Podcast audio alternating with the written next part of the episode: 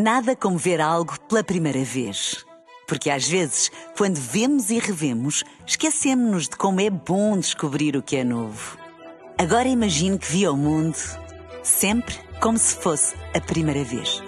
Zais. Veja como se fosse a primeira vez. Bola Branca. Os títulos em bola branca a esta hora. Frederico Varandas quebra o silêncio sobre a Famalicão. Medidas de coação da Operação Pretoriano só amanhã, à hora do Santa Clara Futebol Clube do Porto. Bola branca no T3 com Rui Viegas. Olá, Rui, boa tarde. Olá, viva, boa tarde. As medidas de coação da Operação Pretoriano só vão ser conhecidas amanhã a partir das 16 horas, ou seja, por altura do apito inicial do Santa Clara Porto da Taça de Portugal nos Açores. O Ministério Público pede prisão preventiva para Fernando Madureira e para Polaco, Hugo Carneiro e ainda prisão domiciliária para Vítor Catão. A Procuradora considera que Madureira e Polaco foram os responsáveis por organizar o clima de terror que se viveu na Assembleia Geral do Futebol Clube do Porto em novembro passado. Seis erguidos, entretanto, estão a ser libertados a esta hora, incluindo Sandra Madureira. E a SAD do Porto emendou as palavras de Pinto da Costa e admite que os capitais próprios podem ficar em terreno negativo. Em explicações à CMVM, depois do presidente recandidato ter mostrado otimismo total, a SAD fala em lucros francamente positivos, mas que não deverão conseguir trazer os capitais próprios para o verde. Na Catalunha e sobre o Porto ainda, o nome de Sérgio Conceição estará a dividir a estrutura do Barcelona. O AS avança que o técnico azul e branco é o preferido do diretor desportivo Deco para suceder a Xavi, mas o presidente Juan Laporta pretende um técnico com mais provas no futebol europeu como Hans Flick, Tuchel ou Nagelsmann. Protestos policiais à parte, o Santa Clara Porto é mesmo para se jogar. A convicção, na presente data, é de Sérgio Conceição. Não tivemos informação nenhuma que possa existir alguma possibilidade de não haver jogo. Uh, não há essa informação. Penso que está, está tudo uh, preparado para, para haver jogo. Mais receoso está o treinador portista em relação ao tempo no arquipélago e ao relevado na ilha de São Miguel. O Porto defronta amanhã para os quartos da Taça de Portugal a equipa açoriana, agora na segunda liga, após o empate caseiro para o campeonato com o Rio Ave. Conceição admite o último mau desempenho, mas espera que com a competência aplicada por todos, árbitros incluídos, os Dragões poderão sorrir no final da temporada. Esperando que aquilo que nós não controlamos, as pessoas sejam mais competentes também. E se juntarmos isto, fazemos um final, em uma segunda volta, acima da média, não tenho dúvida nenhuma. E depois, no, no fim, em maio, as contas vão se fazer naturalmente. O campeonato não está em dia em face do adiamento do Famalicão Sporting. O técnico do Futebol Clube do Porto, no entanto, a desvaloriza. Eu acho que os jogadores não, nem, nem pensam nisso. Há um jogo a fazer, eles têm, o Sporting terá um jogo a fazer, está um jogo em atraso, ponto. Eu acho que não é agora, estamos, agora caímos para segundo, temos jogamentos, isto logicamente em termos emocionais vai, vai funcionar de uma forma mais, mais positiva para uns do que para outros. Eu não, não embarco muito nisso, sinceramente. E em Ponta Delgada mora o líder da segunda Liga, treinado por Vasco Matos. O grande favorito é o Porto. Temos de estar muito organizados, vamos tentar ser uma equipa extremamente competitiva, como também o somos dentro do, do nosso campeonato é um momento para nos desafiarmos ainda mais. Jogo às 16, hora de Lisboa, com relato em rr.pt. Frederico Varandas quebra o silêncio sobre o adiamento da partida do Famalicão e revela que o Sporting queria jogar no dia seguinte.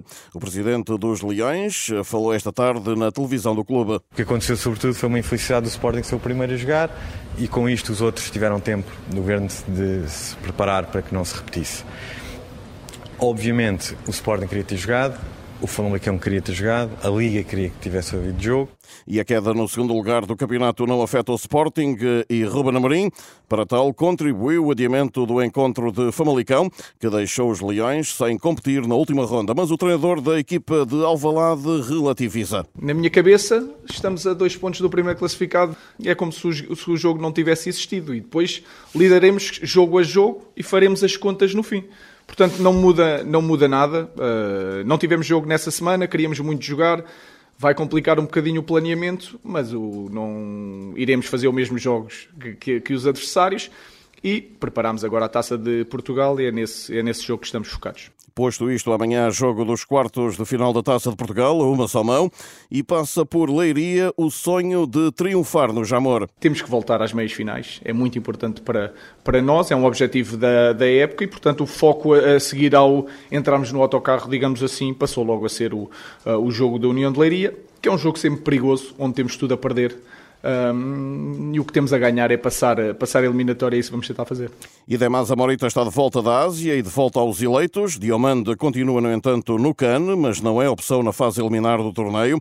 Amorim não esconde a preocupação pela eventual perda de ritmo do Costa Marfinense e nega ainda, por outro lado, conversas para a renovação de Jóqueres. Não há reunião nenhuma para, para renovar um jogador que tem, está no primeiro ano de contrato, tem contrato de 5 anos, portanto não estamos a, a falar com, com os agentes em Leiria, o treinador do atual 13º da segunda Liga e adversário dos Leões na taça é Vasco Botelho da Costa. Para nós é muito importante encararmos este jogo como outro qualquer, porque, porque é assim que nós trabalhamos e, portanto, focarmos naquilo que é o nosso processo Jogo às 20h45 com relato em rr.pt.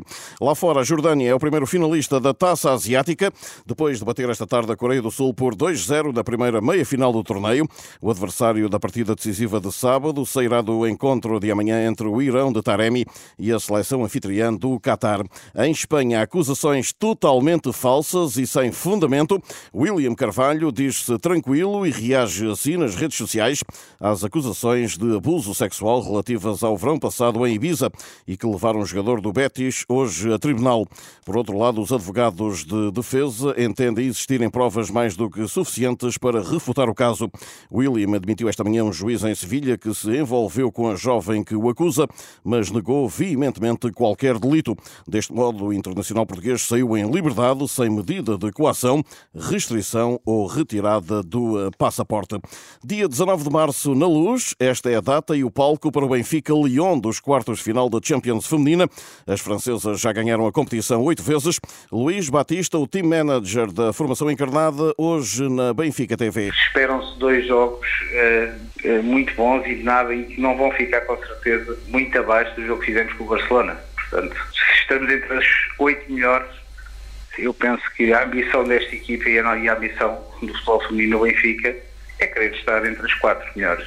Segunda mão a 27 de março, caso passem, as águias terão pela frente nas meias as suecas do Hacken ou as francesas do PSG, final em Bilbao a 25 de maio. Já sabe, fica tudo em rr.pt. Para todos, boa tarde.